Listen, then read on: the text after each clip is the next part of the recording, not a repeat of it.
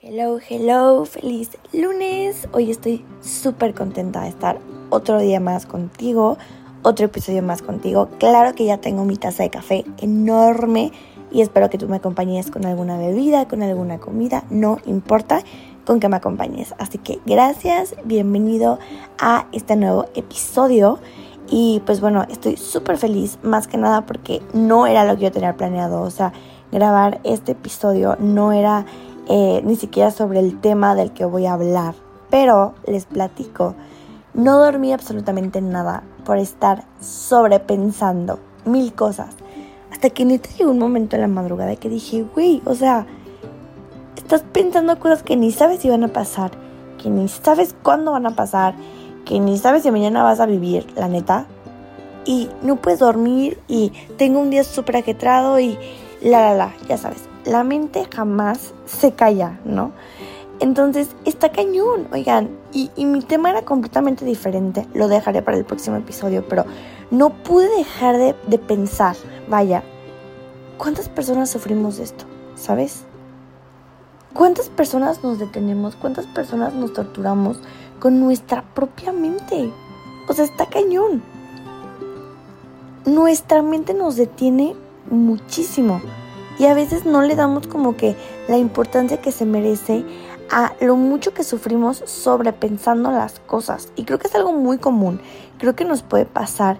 Y creo que si tú que me estás escuchando o no has sufrido de ansiedad, pero las personas con ansiedad y ese tipo de trastornos sufrimos más el crearnos escenarios en la mente y está cañón, ¿no? Que te detenga a vivir este, este pensamiento que se crea siempre. Yo sé que tú sabes, hay personas que piensan y le dan vuelta a cada pequeño problema hasta que se vuelve una cosa enorme y solamente te da miedo, ¿no? Bien, existe el dicho de que este, hiciste una tormenta en un vaso de agua, pero es que a veces es inevitable. A veces pensar demasiado las cosas positivas o negativas hace que finalmente no se vean de la manera que eran, ¿sabes? Cambian. Y pasa que analizamos mucho también las cosas. Desglosamos todo cuando es como, güey, o sea, esto es así, pero yo le saqué esto y empecé a glosar cada cosita y bye, ya, o sea, se fue la felicidad, se fue el disfrutar, se fue el gozar esto, porque siempre le sacamos como que lo malo. Claro, o sea, pensar las cosas de más puede ser también algo bueno en cuestión, pues porque realmente analizas, analizas bien todo y no es como que tomes decisiones a lo güey. Pero de verdad, ser una persona que repiensa, todo el tiempo, cada cosa puede terminar convirtiéndose en alguien que se detiene en la vida, alguien que se autosabotea las cosas buenas que suceden. Y está cañón. No sé, ponte a pensar ahora que me estás escuchando todas las veces que has arruinado algo por sobrepensar. O todas las veces que has dejado de hacer algo por sobrepensar. Yo, de verdad, he sufrido muchísimo todo esto de tener que controlar mi mente, porque no podía tomar medidas como para callarla, porque el cerebro no se calla. Y no se diga en la noche, ¿no? Bueno, yo sufrí esto del sobrepensar de que 24/7, pero en la noche, si te contás a dormir, está tu mente, hable y hable y hable y hable. Y es como digo, o sea, no se calla, no se calla, no se calla. Y, y es muy feo, sinceramente. Entonces, yo estuve investigando un poquito acerca de pues muchos trastornos que la gente sufre. No me voy a poner a hablar de eso obviamente porque no soy este nadie especial en la medicina o, o pues nada, pero sí te voy a dar unos tips que a mí me han servido mucho, me han ayudado demasiado a todo esto de sobrepensar porque siento que esto del overthinking va de la mano con el miedo. Que es algo que también voy a tocar en este episodio, el miedo. Pero, pues bueno, yo te voy a dar unos tips que a mí me han servido y, y el número uno es poner las cosas en una perspectiva más amplia. ¿Qué es esto? Es súper fácil caer en una trampa de pensar too much, ¿no? Eh, cada cosa que me pasa, cada situación, cada palabra la sobrepienso hasta que la desgloso y todo termina mal. Pero quiero que te pongas a pensar y cuando estés haciendo esto, pregúntate, ¿esto me va a importar en cinco años? ¿Esto me va a importar en tres años? ¿O esto me va a importar siquiera en un mes? Esto a mí me ha ayudado muchísimo porque amplío mi perspectiva con esas preguntas y dejo rápidamente de pensar en todo lo malo porque olvido esa situación y enfoco mi tiempo y energía en lo que realmente me va a importar y no en algo que en un mes ni siquiera voy a pensar, ni siquiera me voy a acordar, ni siquiera voy a topar. No vaya. Esto no es fácil, lleva su tiempo, pero de verdad, o sea, esto es lo que hablamos en otro episodio. Hay que vivir el ahora, el aquí y el ahora. El momento es lo único que tenemos. Siempre que estamos sobrepeso es como que, güey, es que en siete meses tengo esta cosa y me va a ir súper mal y tengo miedo. Es como de, güey, o sea, cálmate, respira, vive la hora, todo va a pasar, todo va a estar bien. No pienses, deja que las cosas fluyan. Esto no es sencillo, no. Y si yo te lo digo, no creas que es porque, ay, sí, yo súper... No, yo sufro muchísimo de esto. Y si te lo platico, si te lo comparto, es porque me ha servido dentro de mil situaciones en las que neta no encontraba solución. Pero, eh, pues espero que a ti te ayude y practícalo y escucha estos pasos las veces que sea necesario. El paso número dos, establecer plazos cortitos para tomar decisiones. Aquí va esto. Si no tienes un límite de tiempo para tomar una decisión, es decir, o sea, si no tienes que decir mañana de que sí a esa cita, puedes seguir dándole vueltas y vueltas y vueltas a tus pensamientos y vas a estar mirando las cosas de todos los ángulos durante muchísimo tiempo. no, o sea, si la cita a la que me invitaron es en un mes, yo todo el mes voy a estar sobrepensando en lo bueno, en lo malo, todo lo que puede pasar. Entonces, algo que a mí me ha servido muchísimo es establecer un plazo en mi vida diaria. No importa si es una decisión pequeña o una muy grande, no importa si es algo sumamente importante o algo un poquito más sencillo, ¿sabes? Es más, o sea, este es, una, es un ejemplo que, que a mí me sirve mucho, ¿no? O sea, tengo, por ejemplo, que eh, hacer estas anotaciones, tengo que hacer esta tarea y que eso que el otro. La tarea se entrega el 30 de mayo, eh, yo la voy a hacer el primero de mayo, yo la voy a hacer el 25 de abril, ¿sabes? ¿Por qué? Tengo mucho tiempo. Pero todo el tiempo de aquí al 30 de mayo voy a estar pensando en, ¡Ah! me hace falta la tarea, y la tarea, y de qué trata, y quién ya la hizo, ¿sabes? Si yo me establezco una fecha un plazo, lo voy a hacer y van a pasar los días tranquilos y me voy a quitar un pendiente menos. Hay que ayudarnos también. No podemos autosabotearnos y decir, güey, yo solo pienso todo y así, pero dejo todo la y se va. No, también hay que hacer algo nosotros. Y si yo sobrepienso muchísimo y me estreso muchísimo por la escuela, por esto que lo otro, güey, pues establece eh, plazos cortos, toma tus decisiones en un momento correcto y todo va a estar bien, ¿sabes? Entonces, eso es lo que me ha ayudado. Maybe tú alguna de las cosas que yo te diga vas a decir que aún esto no me ayudaría, pero en serio, alguien que es súper, súper overthinking girl, boy, como sea, person, le sirve, me sirve mucho. Así que yo espero que tú puedas tomar alguno de estos consejitos. Pero bueno, a lo que voy, este consejo va ligado a mi paso 3, que es convertirnos en una persona de acción. Nosotros mmm, sabemos cómo hacer cosas todos los días, eh, pero al de verdad volvernos unas personas productivas, y no solamente hablo en el ámbito del trabajo, sino nosotros mismos, en andar al 100, al 200, pilas, ¿no? Si estoy tronando los dedos. eh, pues vamos a postergar menos nuestras actividades, porque ya no vamos a pensar demasiado, ¿sabes? El establecer los plazos que les digo me ha ayudado a ser una persona que actúo mucho más, ¿sabes? Doy pequeños pasos y me centro solamente en conseguir uno de esos a la vez. Es un hábito que me ha funcionado demasiado. Funciona muy bien porque no te sientes abrumado, no sientes la presión y no tienes que recurrir a posponer tus actividades por estar sobrepensando, ¿no? El miedo, el miedo no se va. Claro que no.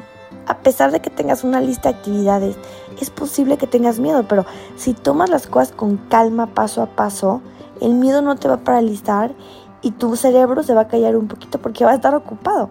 Yo sé que no está como que cool decir tengo que estar ocupada para sentirme bien, pero pues no. Este es mi paso favorito, es el número 4. Es algo que cambió completamente mi perspectiva de vida y es darme cuenta que no puedo controlar todo. Tratar de pensar las cosas 100 veces puede ser una manera de tratar de controlar todo, ¿no? Porque para hacer cualquier cosa tú no quieres correr un riesgo, cometer un error, una falla, parecer mensa, menso. Entonces sobrepiensas todo. Pero esas cosas son parte de vivir una vida en la que realmente te sales de tu zona de confort.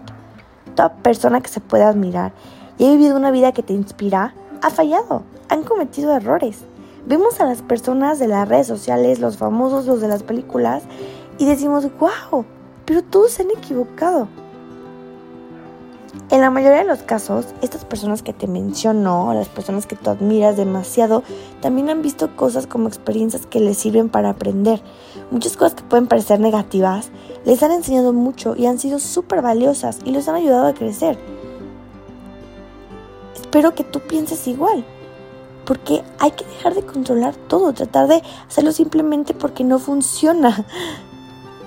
Dejemos de buscar todos los posibles escenarios con antelación. No sabemos qué vaya a pasar. Te repito, es más fácil decirlo que hacerlo, pero puedes empezar con pequeños pasos como los que yo te estoy platicando. Pero bueno, este paso es súper especial también porque decir stop en las situaciones en las que no podemos pensar con claridad. Oigan, no es de fuerza responder cuando alguien te dice algo. No es de fuerza tomar una decisión rápido. No es de fuerza hacer todo de que ya. ¿Sabes? A veces pensar en nuestro pasado nos puede hacer mucho daño. Pero ¿sabes yo qué hago? Eh, en el libro que yo te recomendé, en un episodio que se llama El poder del aquí y el ahora, este libro me ha ayudado demasiado porque decía que cuando estábamos bañándonos nos poníamos a pensar un buen de cosas. Y no había una vez en la que dijéramos, qué rico me está cayendo este baño, estoy gozando mucho el agua calientita, necesitaba este momento para mí. No, este momento es como que me meto a bañar y a pensar todo y a tomar una decisión importante, que esto que el otro. No. Y, mi y yo, Atsu, o sea, yo a mí misma, controlo a mi mente y le digo, no, no vamos a pensar en esto ahora. Hay días en los que tengo recuerdos muy dolorosos. Yo. Hay días en los que tengo flashbacks de cosas que me rompieron el corazón, que me lastimaron, que fueron horribles en mi vida. Y me digo, no, no voy a pensar en esto ahora. Y tú vas a decir, ay, qué mentira. No es mentira. Dejo de pensar en ese momento. Ayudo a mi mente. Porque tampoco puedes dejar que tu cerebro haga todo por sí mismo. Échale la mano, ¿sabes? Digo, no, no, no. Y me digo a mí misma que en el momento que mi mente funcione mejor y pueda pensar en eso, voy a pensar. Mientras no. Me tomó un poco de práctica conseguir que esto funcionara, pero me he vuelto muy buena en posponer el seguir pensando de esta manera mala. Y sé que por experiencia que cuando vuelvo a pensar en esto, el 80% de las cosas malas pues van a pasar. Porque si hay un problema real, mi mente va a estar preparada para tratarlo de una forma mucho mejor y mucho más constructiva. Y pues bueno, este es el sexto paso y es el que va ligado a lo último que te voy a platicar, que es el miedo. No hay que perdernos en simples temores. Otra trampa en la que yo he caído muchísimas veces, eh, que me ha estimulado el pensamiento excesivo, es que me he perdido en los miedos acerca de situaciones específicas de mi vida. Y así mi mente crea escenarios que son un desastre. Entonces he aprendido a preguntarme, ¿qué es lo peor que podría pasar?